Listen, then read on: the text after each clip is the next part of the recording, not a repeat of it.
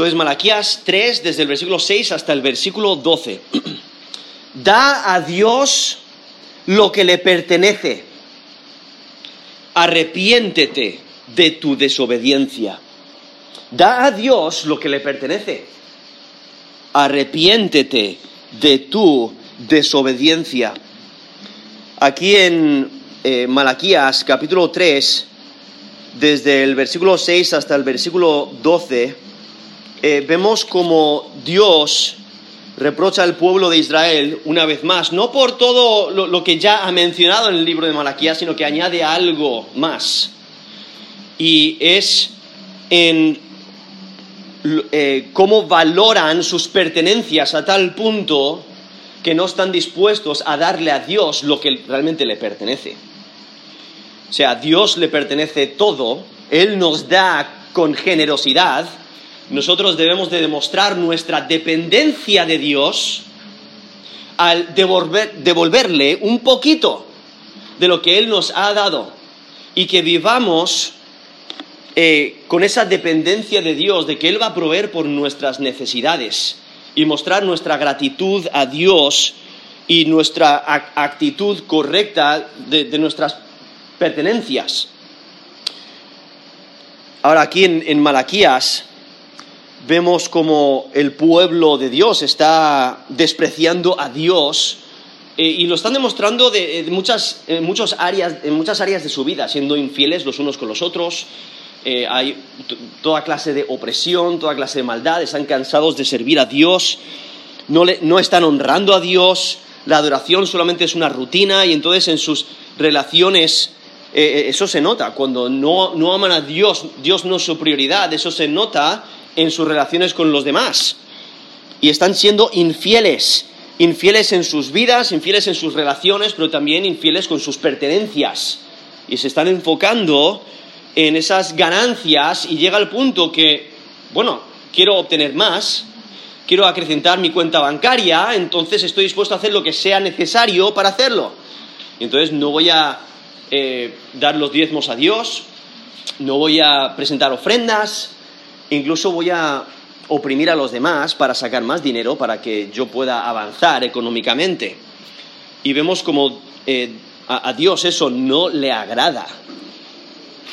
Ahora, lo, maravilloso es que vemos la gran misericordia de Dios, porque aquí la profecía de Malaquías es un reproche al pueblo de Israel para que vuelva a Dios, que se arrepienta. Dios está mostrando mucha misericordia. Al, mandarle su profeta, ya les está mandando, ya, les está mostrando misericordia, porque él los podría haber aniquilado, los podría haber castigado de una, los podría haber eh, dado su merecido, pero él muestra mucha paciencia. Y si les está castigando y, muestra, incluso en este texto, muestra cómo eh, eh, están sufriendo aún sus cosechas, porque no están poniendo a Dios primero con sus pertenencias y Dios les está castigando en ese sentido. Eh, pero vemos la, misericordia de Dios, donde aquí empieza en Malaquías capítulo 3, versículo 6, dice, porque yo Jehová no cambio. Por esto, hijos de Jacob, no habéis sido consumidos. Viendo la gran misericordia de Dios, al no eh, arruinarles. Ese término ahí traducido consumidos es la idea de destruir, ¿no?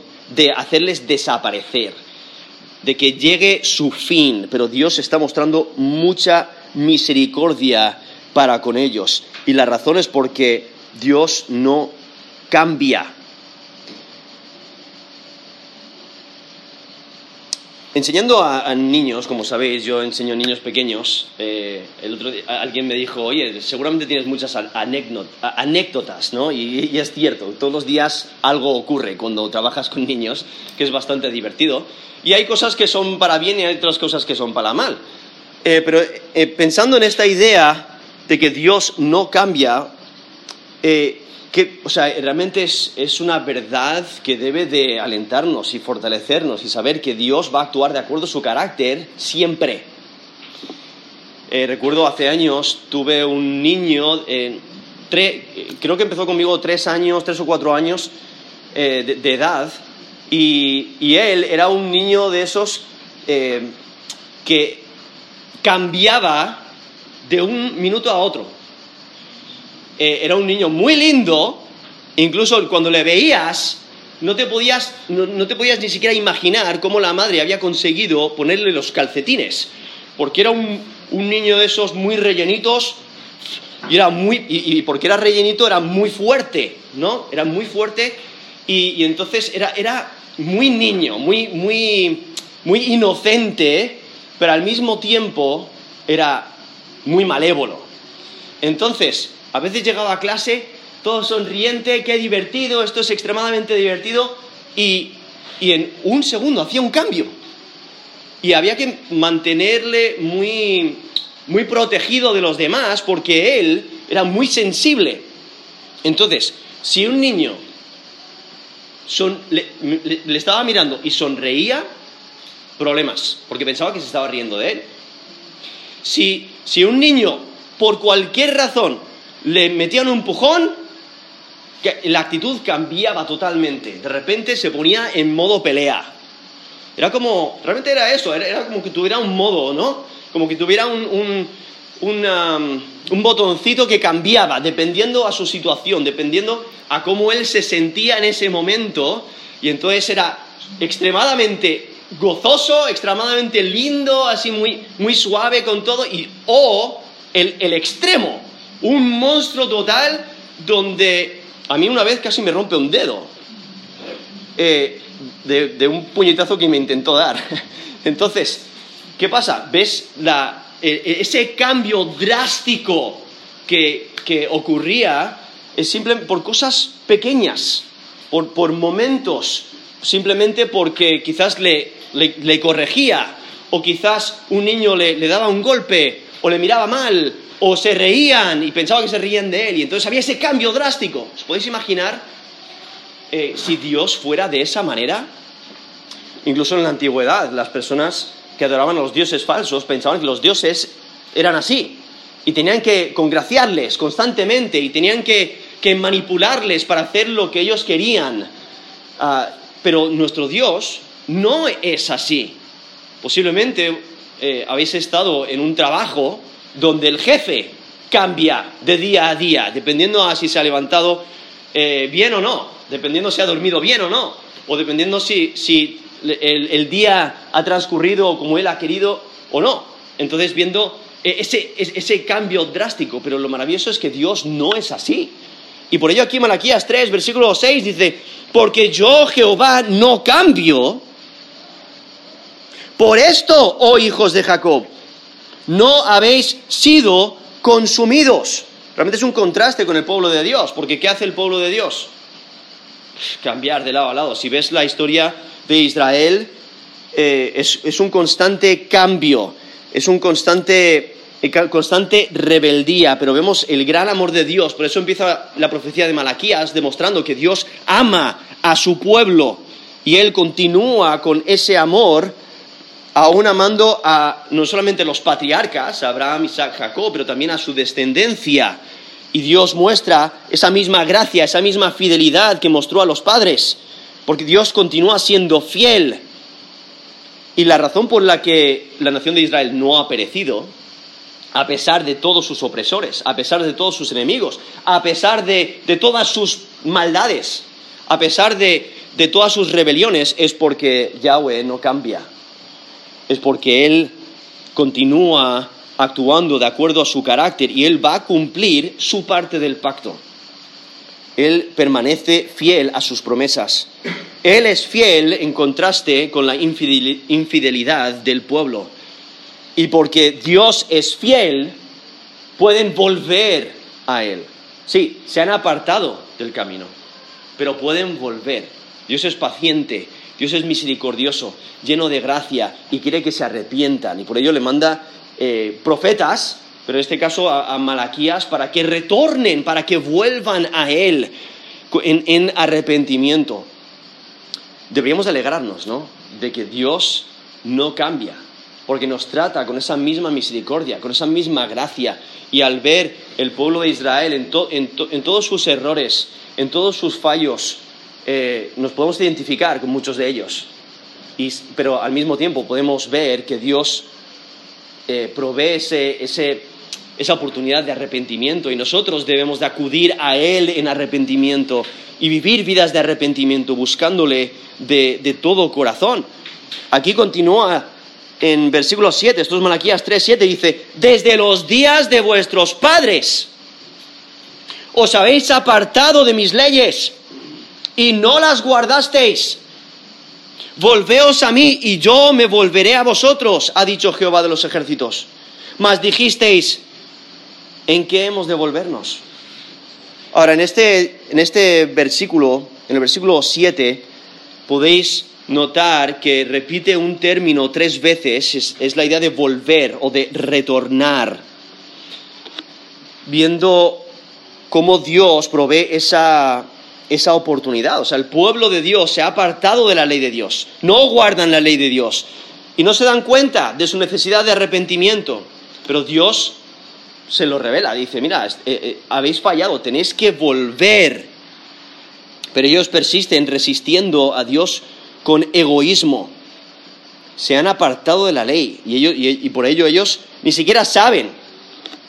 Eh, ahí dice, ¿en qué? Eh, la última parte del versículo 7, ¿en qué hemos de volvernos? Y viendo la, importancia de, que se den cuenta, o sea, para poder arrepentirse deben de darse cuenta de sus acciones. Eh, en, mis clases con niños siempre estoy repitiendo reglas y cuando uno falla, en vez de, en vez de automáticamente castigarles, les pregunto, ¿cuál cuál es la regla Y, entonces, ah, es cierto, y entonces van y la, ponen en práctica, ¿no? Eh, por ejemplo, es común, eh, como trabajo con niños pequeños, a ellos se les olvida rápido. Entonces digo, vale, vamos a sentarnos, todo el mundo tiene que estar sentado. Y nos sentamos todos, pero hay uno corriendo, dando vueltas al, cuarto, quemando un poquito de energía, y como sabéis, tienen mucha energía. Entonces está, está literalmente, literalmente corriendo con todas sus ganas alrededor del aula. Y entonces le pregunto, oye, eh, ¿estás sentado? ¿No? O sea, esta es la regla, esta es la ley que se ha establecido. Y el niño está corriendo. Oye, ¿estás sentado? Y entonces es como que, oh, espérate, el estándar es estar sentado. Y a veces se mira, es, es interesante porque a veces se mira las piernas y automáticamente, ¡pum!, abajo, se sienta. Sí, estoy sentado. Vale, me alegro que esté sentado, ¿no? Pero ¿qué pasa? Que hay que, hay que hacerles darse cuenta del error para que puedan volver a seguir las reglas, ¿no? Y entonces, aquí vemos la profecía de Malaquías que hace eso. Mira, os estáis desviando en, en estos, de estas maneras, con estas actitudes, os estáis desviando volver. Y por ello aquí en versículo 7 dice, desde los días de vuestros padres os habéis apartado de mis leyes y no las guardasteis. Con solamente una lectura del Antiguo Testamento y con solamente eh, eh, de, manera general, podemos ver la rebeldía aún desde los días de, de, los patriarcas. Pero si consideras al, al pueblo de Dios que Moisés sube, al Sinaí a recibir la ley de Dios y ¿qué es lo que está haciendo el pueblo ah, en, la parte de abajo del Sinaí, ahí, en la montaña? Se, están haciendo un becerro de oro. Rebeldía. Aún, incluso saliendo de Egipto, les vemos en su rebeldía donde Dios va a proveer por sus necesidades y constantemente se quejan contra Él. No tenemos agua, no tenemos comida, o, tenemos la comida, o sea, preferimos otra comida. Y constantemente esa rebeldía, eh, no, confiando en Dios, no dependiendo de Dios, no descansando en su control. O eh, cuando viene el, ejército de Egipto contra ellos, están atrapados eh, y dicen, ojalá hubiéramos muerto antes, mejor, mejor. O cuando llegan al desierto, ojalá hubiéramos muerto antes. viendo la constante rebeldía Aun cuando llegan a la tierra, hay al borde de la tierra prometida, lo único que tienen que hacer es ir y entrar y Dios les va a dar la tierra, va, a conquistar la tierra por ellos, va a pelear sus batallas. Ellos dicen, no, son demasiado grandes, nosotros no podemos. Y Dios, claro que Dios sabe eso, ellos no pueden, Dios sí. Tienen que descansar en Él, pero no quieren, es esa constante rebeldía. Ah, vemos esa constante infidelidad, vez tras vez, en su idolatría, vez tras vez en su rebeldía, en no querer obedecer a Dios, es, ah, algo que constantemente hace. Y por eso aquí lo menciona Malaquías 3, versículo 7. Desde los días de vuestros padres os habéis apartado de mis leyes y no las guardasteis. Pero aquí vemos esa petición de que se vuelvan, de que retornen. Volveos a mí y yo me volveré a vosotros. Especialmente cuando Dios ah, ya ha mencionado en versículo 6 que Él no cambia, ¿no? Está, esa invitación está presente para que en cualquier momento, o sea, antes de que sea demasiado tarde, Dios permite que vuelvas a Él. Dios permite que le busques y si le buscas le vas a encontrar. Y entonces dice, y yo me volveré a vosotros. Dios no cambia, esa promesa está presente y podemos volvernos a Dios. Y por ello pone su sello de aprobación, dice, ha dicho Jehová de los ejércitos, no el Dios todopoderoso, el soberano, rey de reyes, señor de señores. Y es que en, un pacto se debía de cumplir las leyes, ¿no? El cumplir las leyes es esencial para un vasallo en un pacto. Por eso en Deuteronomio 11, 32 dice, cuidaréis pues de cumplir todos los estatutos y decretos que yo presento hoy delante de vosotros. Eso es Deuteronomio 11, versículo 32. Viendo esa idea que, que constantemente Dios repite para recordarnos que debemos de obedecer, debemos de cumplir sus mandatos, debemos de cumplir su palabra. Pero ellos se habían apartado pronto de la ley de Dios Debían de obedecer su palabra, seguir sus mandamientos. Y por ello tenemos en Deuteronomio, Deuteronomio 4, versículo 4 dice, mas vosotros que seguisteis a Jehová vuestro Dios, todos estáis vivos hoy. Mirad, yo os he enseñado estatutos y decretos como Jehová mi Dios me mandó, para que hagáis así en medio de la tierra en la cual entráis para tomar posesión de ella. Guardadlos pues y ponedlos por obra porque esta es vuestra sabiduría y vuestra inteligencia ante los ojos de los pueblos, los cuales oirán todos estos estatutos y dirán, ciertamente pueblo sabio y entendido, nación grande es esta. Porque ¿qué nación grande hay que tenga dioses tan cercanos a ellos como lo está Jehová, nuestro Dios, en todo cuanto le, le pedimos? ¿Y qué nación grande hay que tenga estatutos y juicios justos, como es toda esta ley que yo pongo hoy delante de vosotros? Por tanto, guárdate y guarda tu alma con diligencia, para que no te olvides de las cosas que tus ojos han visto, ni se aparten de tu corazón todos los días de tu vida. Antes bien, las enseñarás a tus hijos y a los hijos de tus hijos. Eso es Deuteronomio 4, del 4 al 9.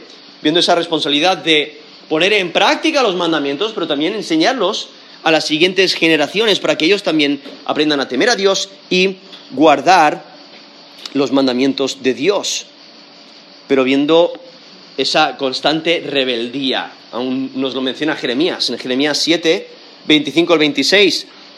Dice, desde el día que vuestros padres salieron de la tierra de Egipto hasta hoy, os envié todos los profetas mis siervos, enviándolos desde temprano y sin cesar, pero no me oyeron, ni inclinaron su oído, sino que endurecieron su cerviz e hicieron peor que sus padres que no habían obedecido la palabra de Dios. Eran rebeldes. Pero la fidelidad de Dios, que Él no cambia, muestra e implica que Él está disponible para que vuelvan a Él. Y por ello Dios pide arrepentimiento. Y si su arrepentimiento es genuino, Dios los recibirá. Porque su deseo es perdonar, es restablecer esa relación con, ellos. Pero si no responden adecuadamente, entonces va a haber juicio, va a haber justicia. Eso es lo que va a resaltar aquí al final de, Malaquías. Y lo que pasa es que piensan que ellos no son los que se han equivocado. Por eso dicen, ¿en qué? ¿En qué hemos de volvernos? No ven que se han desviado. y aparenta que no tienen interés por conocer su error. Se están intentando justificar. Están diciendo que si nunca se han apartado, ¿por qué, hay que volver? ¿No? Si nunca me he apartado del camino, ¿por qué tengo que volver al camino? ese es su razonamiento. Pero entonces Dios les responde. Responde a su pregunta en versículo 8. Dice, ¿robará el hombre a Dios? Pues vosotros me habéis robado. Y dijisteis, ¿en qué te hemos robado? En vuestros diezmos y ofrendas. Hay muchas cosas que se pueden robar, ¿verdad? Hace unas semanas eh, a un hombre de, nuestra congregación ahí en Mora Toledo eh, entraron en su casa y, de alguna manera él no sabe cómo, pero mientras él estaba en su casa alguien entró y le robó la cartera. Eh, a nosotros hace unos años nos entraron en nuestra casa y robaron, se llevaron lo que quisieron. Hoy en día se escuchan de, diferentes clases de robos, ¿no? Robos de coches, robos de eh, robos de bancos, etcétera. Se puede robar todo, pero ¿se puede robar a Dios? Aquí mismo vemos, versículo 8 dice, ¿robará el hombre a Dios? Y la respuesta es sí. Porque dice, pues vosotros me habéis robado. Y ellos le preguntan, ¿cómo? O sea, ¿en qué? ¿En qué te hemos robado? Aquí Dios les está echando en, la cara su acusación de que ellos han sido infieles en sus diezmos y en sus ofrendas. Dios les quita la esperanza de inocencia. Dios les quita la máscara falsa de piedad. Si ellos están presentando sacrificios abundantes, pero no son los sacrificios correctos, porque los animales que están presentando son ciegos, son cojos, están enfermos, son robados, eh, no es lo que Dios pide. Y, no están presentando, incluso es de, manera general, porque nos dice el versículo 9, malditos sois con maldición, porque vosotros, la nación toda, me habéis robado. Entonces no solamente es un grupito pequeño, no solamente son los nobles o los gobernadores o quizás una, sección de la sociedad, no, es de, manera general, la población total. Están siendo infieles. Y lo que Malaquías les demuestra es una manifestación de sus malas actitudes. Están robando a Dios al no darle lo que le pertenece. Y intentan justificarse.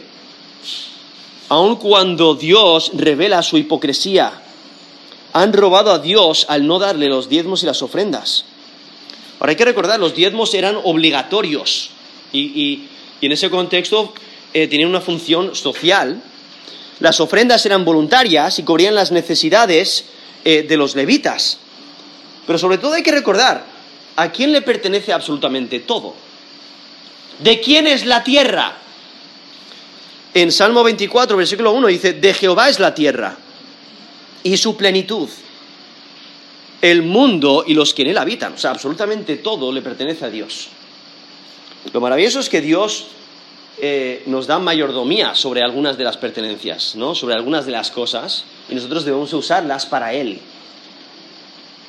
Y esa era una de las razones porque, por la cual en Levítico 25, versículo 23, dice, la tierra no se venderá a perpetuidad ¿Por qué? Vale, esta tierra te puede pertenecer a ti durante un tiempo, pero la realidad es que no te pertenece a ti, le pertenece a Dios. Tú, tú eres administrador de ese terreno. Y por ello dice, eso es Levítico 25, 23, dice, porque la tierra mía es, pues vosotros, forasteros y extranjeros, sois para conmigo. O sea, la tierra es de Dios y Dios nos, pone en mayordomía. Eh, somos administradores de lo que tenemos.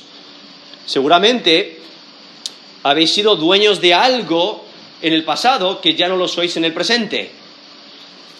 Eh, puedes comprar un, teléfono móvil y lo usas tanto tiempo y luego decides comprarte otro o lo que sea, o te regalan otro y, vendes el siguiente o se lo regalas a otro y de repente ese móvil ya deja de ser tuyo.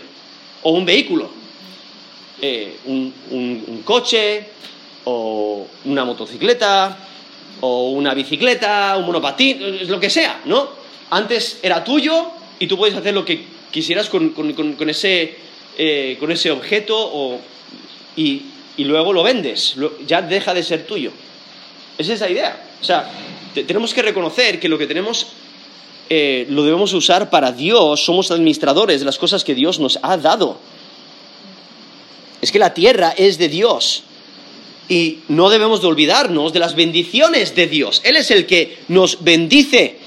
Y aún a, Israel, en Deuteronomio 6, el 10 al 12 dice, cuando Jehová tu Dios te haya introducido en la tierra que juró a tus padres, Abraham, Isaac y Jacob, que te daría, en ciudades grandes y buenas que tú no edificaste, y casas llenas de todo bien que tú no llenaste, y cisternas cavadas que tú no cavaste, viñas y olivares que, que no plantaste, y luego que comas y te sacies, cuídate de no olvidarte de Jehová que te sacó de la tierra de Egipto, de casa de servidumbre.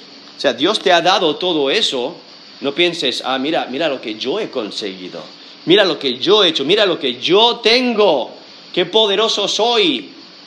No, porque hay que recordar que Dios es el que bendice. Dios es el que aún te da las fuerzas para trabajar.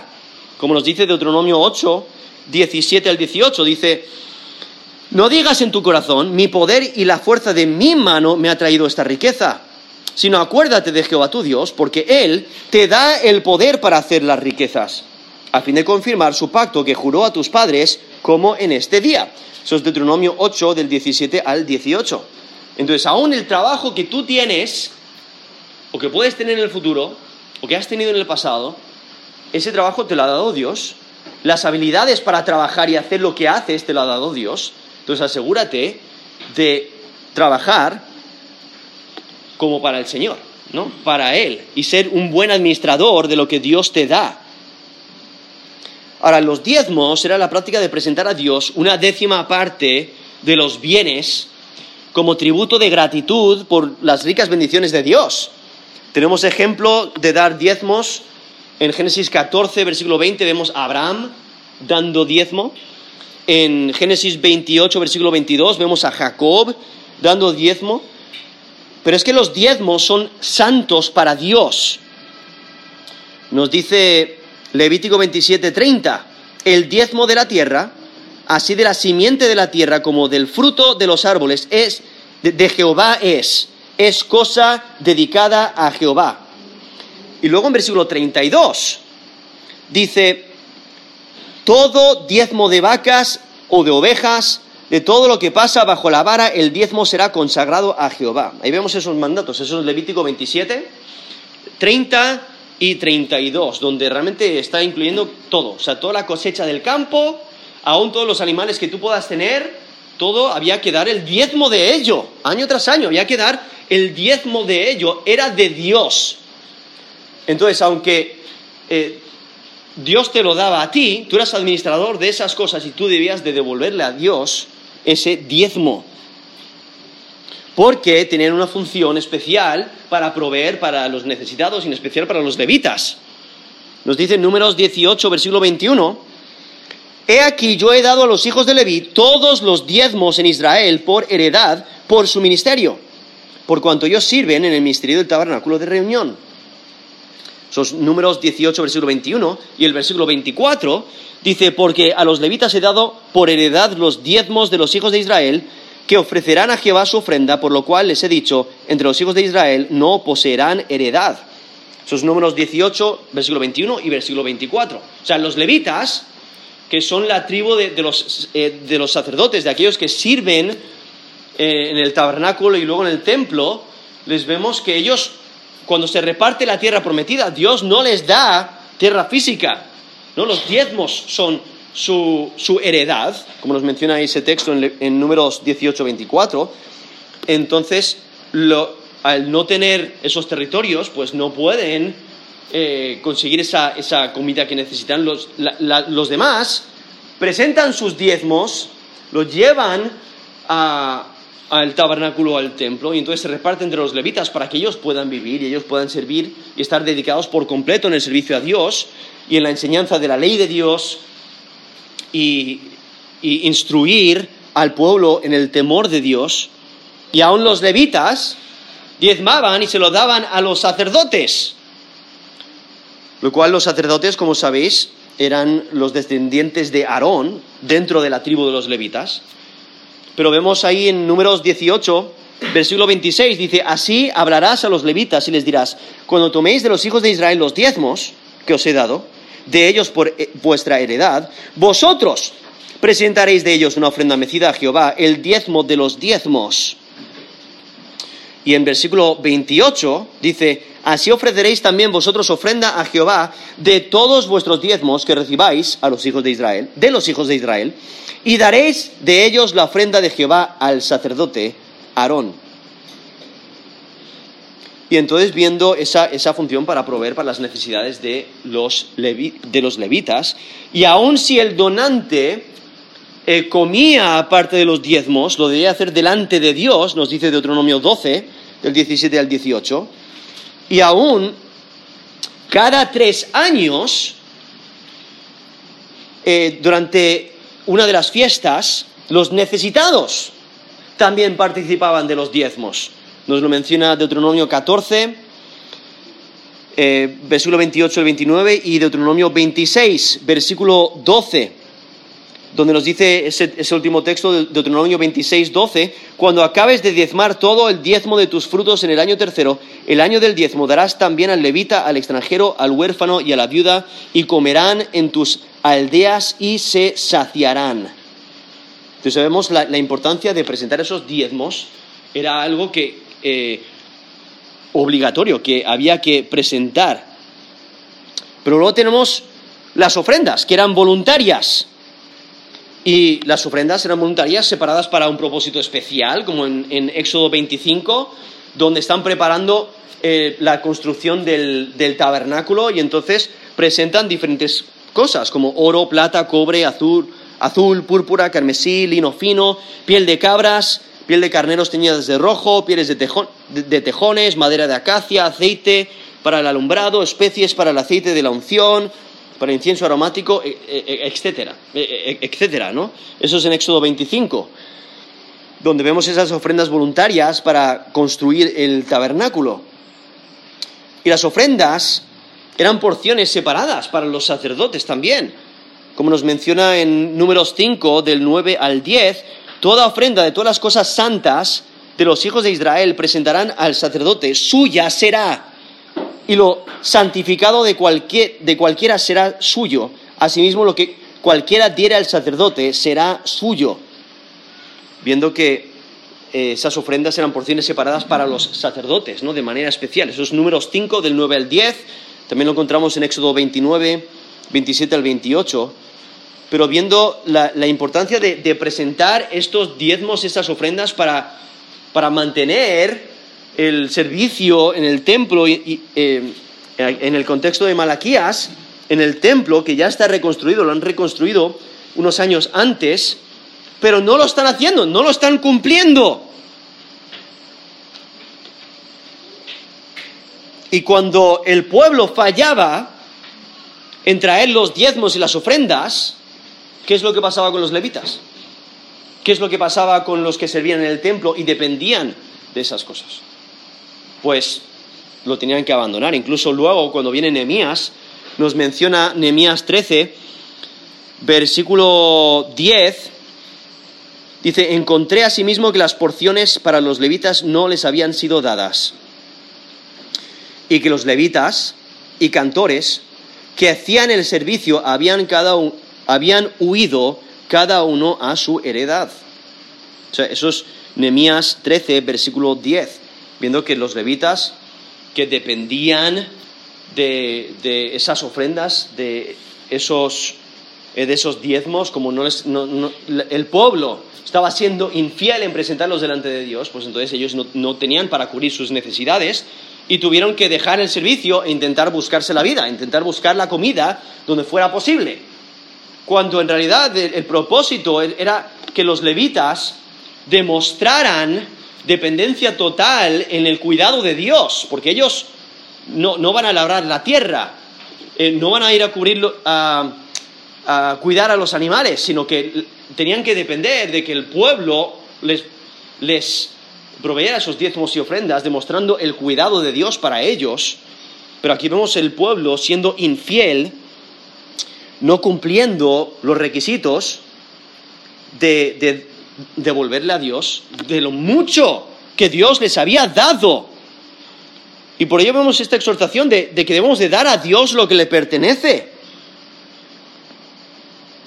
Y por ello en versículo 9 dice, malditos sois, malditos con maldición, porque vosotros, la nación toda, me habéis robado. Aquí muestra la, seriedad de robar, la seriedad de robar a Dios. El, pueblo ha robado a Dios y está sufriendo maldición, y en los siguientes versículos menciona eh, parte de, esa maldición y, de cómo que les va mal en los campos porque no están presentando esas, ofrendas, esos diezmos. Y como vemos al principio de Malaquías, bueno, en Malaquías capítulo 2, versículo 2, donde los sacerdotes están siendo infieles y por ello Dios maldice sus bendiciones, eso es básicamente lo que está ocurriendo aquí. Todas esas bendiciones de que Dios haría una tierra extremadamente fructífera, fructífera pues Dios lo, cancelaría, lo, lo maldeciría esas bendiciones. Pero es que Dios bendice al que es generoso y maldice al que no lo es, maldice al que es injusto. En Proverbios capítulo 11, versículo 24 dice, hay quienes reparten y les es añadido más. Y hay quienes retienen más de lo que es justo, pero vienen a pobreza. Esos Proverbios 11, versículo 24. ¿Viene esa idea? O sea, Dios bendice al generoso. Eh, lo que eh, yo, yo, por lo menos lo que yo me he dado cuenta, normalmente los más generosos son los que menos tienen. Y nos hemos encontrado con personas en extrema pobreza, y, puedo pensar en algunos en, Venezuela, donde ellos constantemente, si tú te presentas a su casa, ellos te dan comida. ¿Qué comida? La única que tienen en casa. Y quizás ellos no tienen comida para mañana, pero ellos te dan la comida que tienen. Con esa generosidad que reflejan, realmente reflejando el carácter de Dios.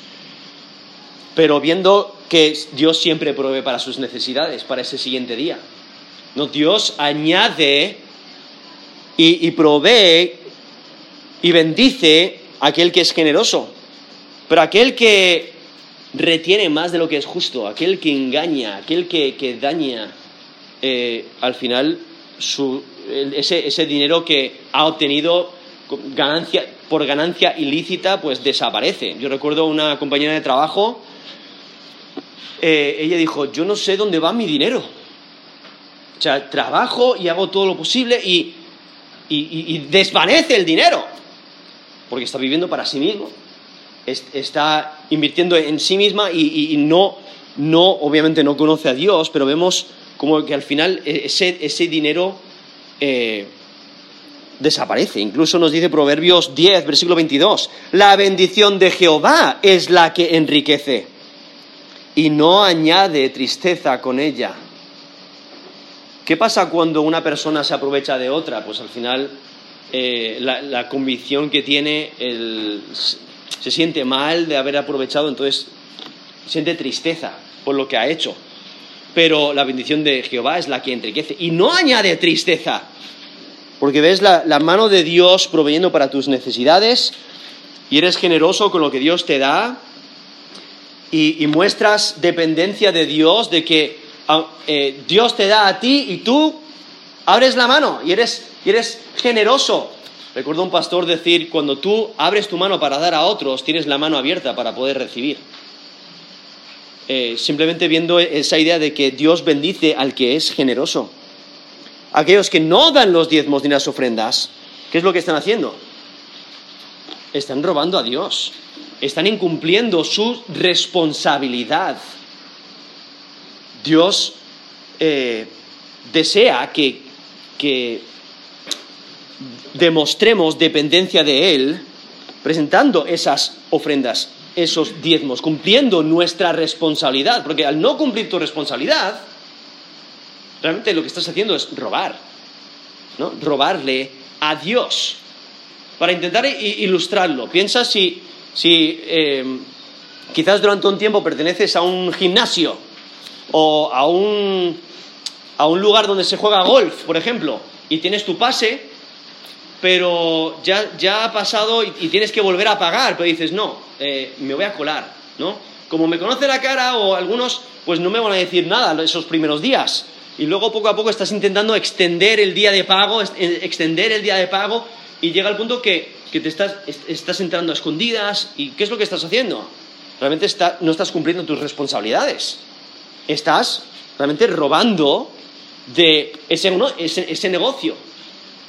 Eh, obviamente es una ilustración que cae bastante corto, pero creo que, creo que nos ilustra la idea de que al no cumplir nuestras responsabilidades con nuestros diezmos y ofrendas, realmente estamos robando eh, robando a Dios. Y, y por ello no están recibiendo las bendiciones de Dios, porque nos dice el versículo 10, traed todos los diezmos al alfolí y haya alimento en mi casa. Y probadme ahora en esto, dice Jehová de los ejércitos, si no os abriré las ventanas de los cielos y derramaré sobre vosotros bendición hasta que sobreabunde. Reprenderé también por vosotros al devorador, y no os destruirá el fruto de la tierra. Ni vuestra vid en el campo será estéril, dice Jehová de los ejércitos. Y todas las naciones os dirán, bienaventurados, porque seréis tierra deseable, dice Jehová de los ejércitos. Esos Malaquías, capítulo 3, versículo 10 hasta el versículo 12. Ese término hay traducido al folí, o sea, se refiere a un almacén, un almacén eh, como el, tesoro del templo, el almacén de, grano o de, las ofrendas y de los diezmos que se presentaban. Y por eso dice, traed los diezmos al almacén o al, tesoro del, templo, eh, al, al folí, y haya alimento en mi casa, ¿no? Para proveer para los que sirven en el templo, a los sacerdotes, y proveer también para los sacrificios, y deben de ser conforme a la ley, eh, para que sean agradables delante de Dios.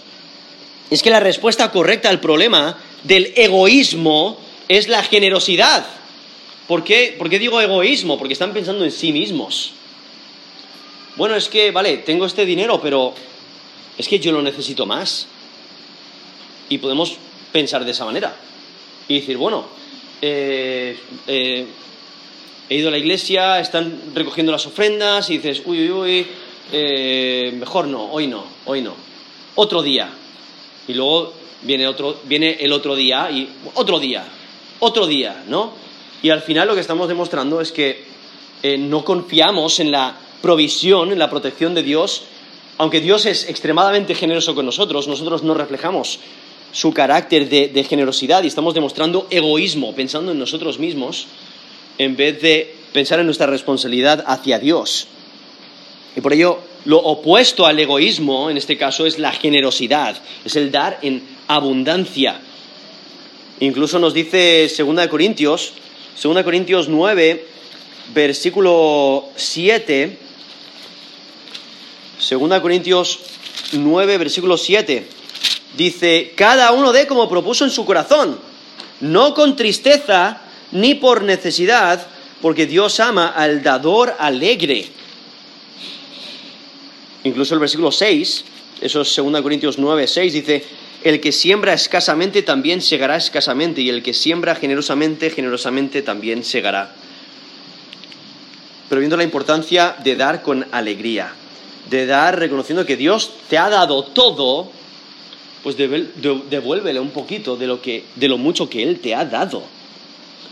Pero con generosidad, con alegría, no decir, ay, ay, ay, el diezmo, ¿cómo puede ser posible que tenga que dar este dinero? No, sino hacerlo con un corazón eh, alegre, viendo que Dios provee para tus necesidades de día a día. Y es que en los tiempos de Malaquías, los almacenes de la casa de Dios eh, eh, están los almacenes están vacíos. Es la culpa del pueblo. Incluso luego en los tiempos de, de Nehemías, que viene unos años después, vemos que él se refiere a esta gran cámara, este alfolí, este almacén, como una gran cámara, ahí en, número, en Nehemías 13, versículo 5, y menciona ese texto que he leído antes, en Nehemías 13, 10, que dice, encontré asimismo que las porciones para los levitas no les habían sido dadas, y que los levitas y cantores que hacían el servicio habían huido cada uno a su heredad.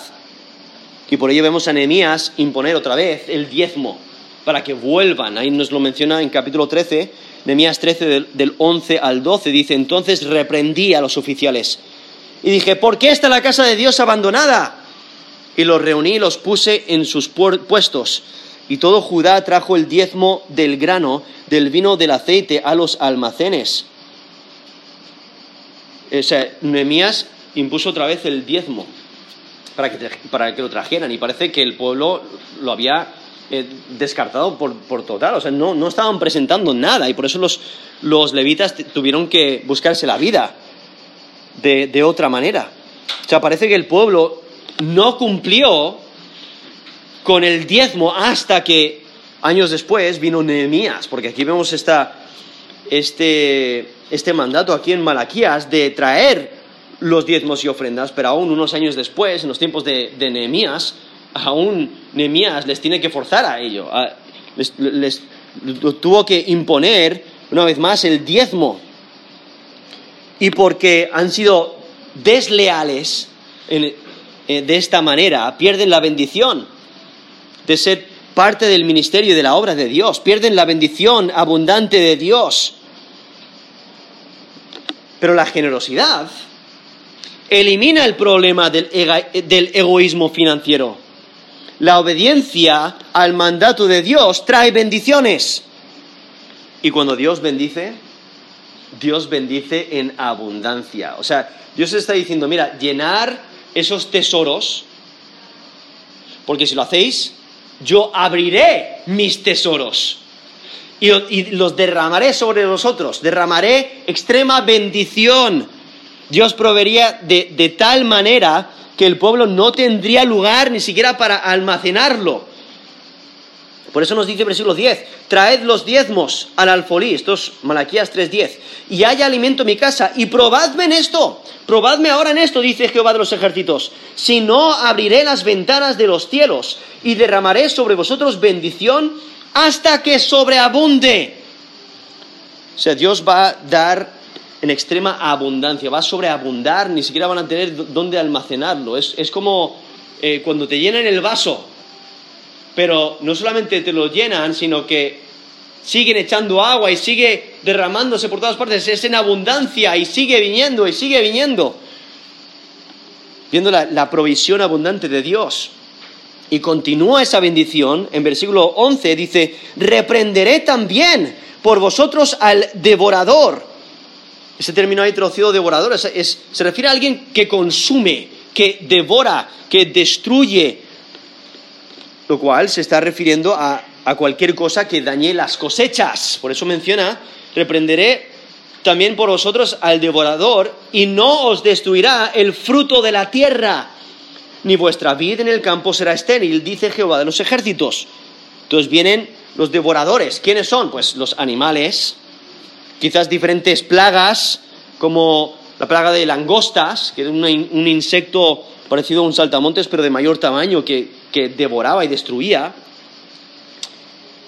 Como aún nos menciona la profecía de Joel, Joel capítulo 1, versículo 4, dice, lo que quedó de la oruga comió el saltón, lo que quedó del saltón comió el revoltón, y la langosta comió lo que del revoltón había quedado. Eso es Joel capítulo 1, versículo 4, y esos eh, esos diferentes términos se refieren al mismo insecto, simplemente diferentes etapas de la vida de una langosta eh, que van devorando la cosecha. Y entonces em, eh, ponen, los, ponen los huevos y nacen y entonces empiezan a comer y luego básicamente diferentes etapas de estos de las langostas donde viene y, básicamente lo que uno no destruye, lo destruye el siguiente, lo destruye el siguiente y, lo devoran todo. Pues Dios va a bendecir de tal manera que va a reprender a los devoradores. También en Ageo capítulo 2, versículo 16 y 17 dice, antes que sucediesen estas cosas, venían al montón de 20 efas y había 10. Venían al lagar para sacar 50 cántaros y había 20. O serí con viento solano con tizoncillo. Ese término tizoncillo se, se refiere a una enfermedad de grano. Es como un hongo, un, parásito que ataca los cereales formando manchas eh, negruzcas. Pero viendo, dice, os herí con viento solano, con tizoncillo y con granizo en toda hora de vuestras manos. Mas no os convertisteis a mí, dice Jehová.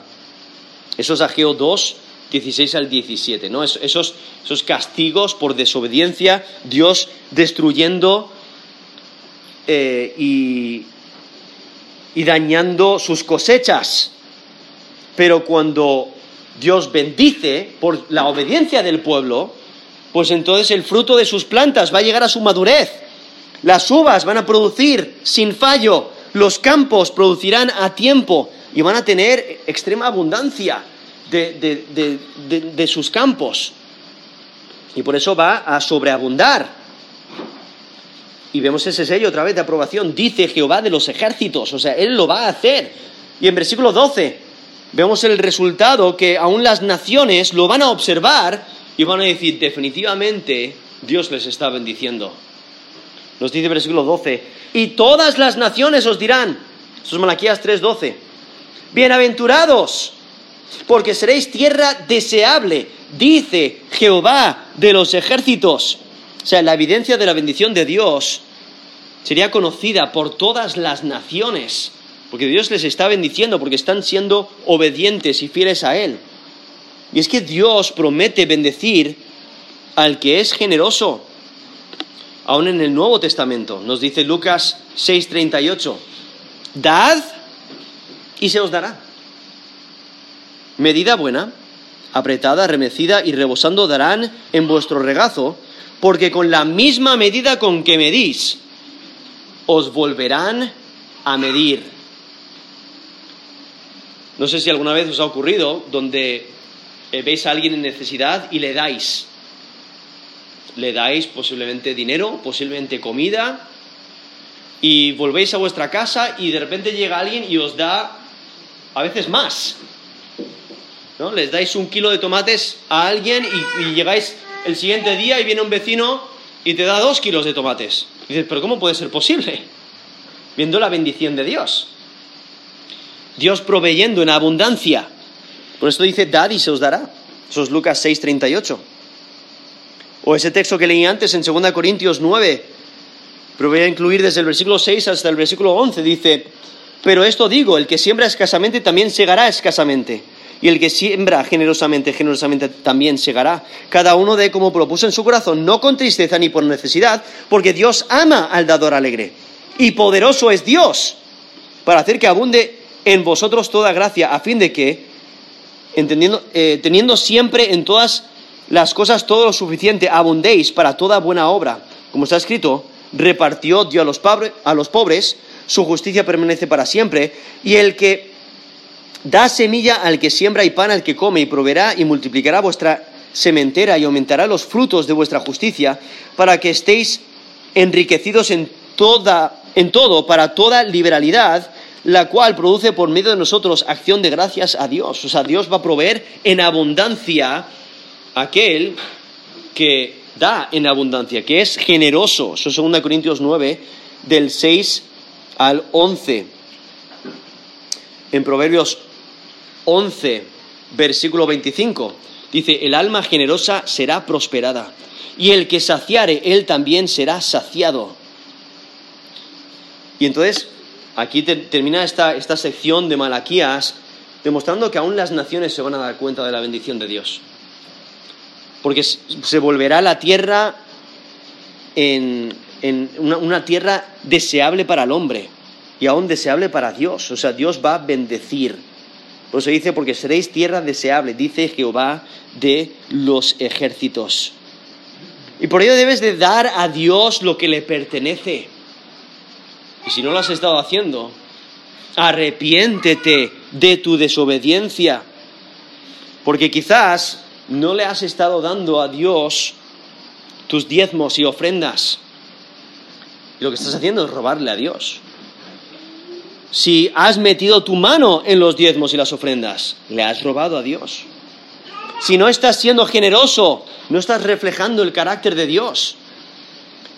Si le das a Dios con tristeza, no le estás agradando. Por eso arrepiéntete y entrégale a Dios lo que le pertenece. Aprende a ser generoso como Dios es generoso. Esfuérzate a apoyar la obra de Dios. Reconoce que todo le pertenece a Dios y entrégale a Dios lo que es suyo. Quizás has estado atesorando tu dinero en vez de ser generoso y darlo a Dios y a los necesitados.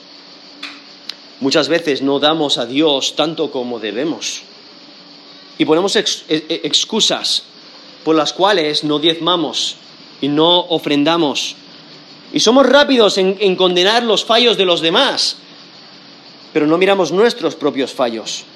Y estamos dispuestos eh, a corregir los fallos de los demás, pero no los nuestros y no queremos invertir en la obra de Dios. Muchas veces no estamos dispuestos a dar con generosidad y no damos a Dios con ganas y no nos alegramos en participar de la obra de Dios. Y lo que Dios desea es que reconozcamos su soberanía, su control, su generosidad y que le devolvemos lo que a Dios le pertenece. Por ello, da a Dios lo que le pertenece. Arrepiéntete de tu pecado. Vamos a terminar en, en oración.